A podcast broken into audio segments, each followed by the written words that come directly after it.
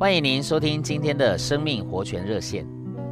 亲爱的弟兄姊妹，今天我们要来读以西结书四十七章三至五节。那人量了一千肘，使我趟过水，水到怀子谷；又量了一千肘，水就到膝；再量了一千肘，水便到腰；又量了一千肘，水便成了河。亲爱的弟兄姊妹们，当我们蒙圣灵光照而顺服去对付我们的罪，就是被神所量。神要量到一个地步，使我们没有自己的活动，完全顺着生命的水流而行动，并且叫他的生命从我们里面流出来。有位姊妹生活贫寒，到了秋天就靠替人打毛线衣维持生活，每次剩下的毛线，都不还给原主，积存多了，就用各色积存的线为他儿子打了一件毛线衣。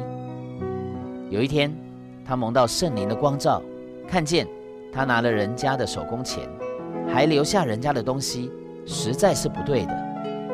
他里面觉得应该将毛线还给人。这些毛线已经打成毛线衣，穿在他儿子身上。若是把这毛衣脱下来，可能使他儿子因此着凉，但是不还给人，心里又不平安。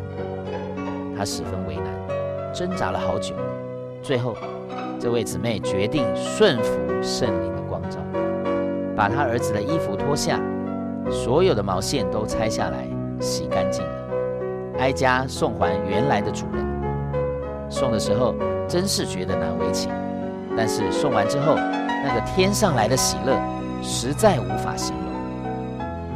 亲爱的弟兄姊妹们、朋友们，主要这样的量我们的生活、家庭、学问、钱财，量我们的一切。愿我们都像那位姊妹一样，简单的顺服圣灵的光照，使生命的水河在我们里面更多来涌流。谢谢您的收听，我们明天再见。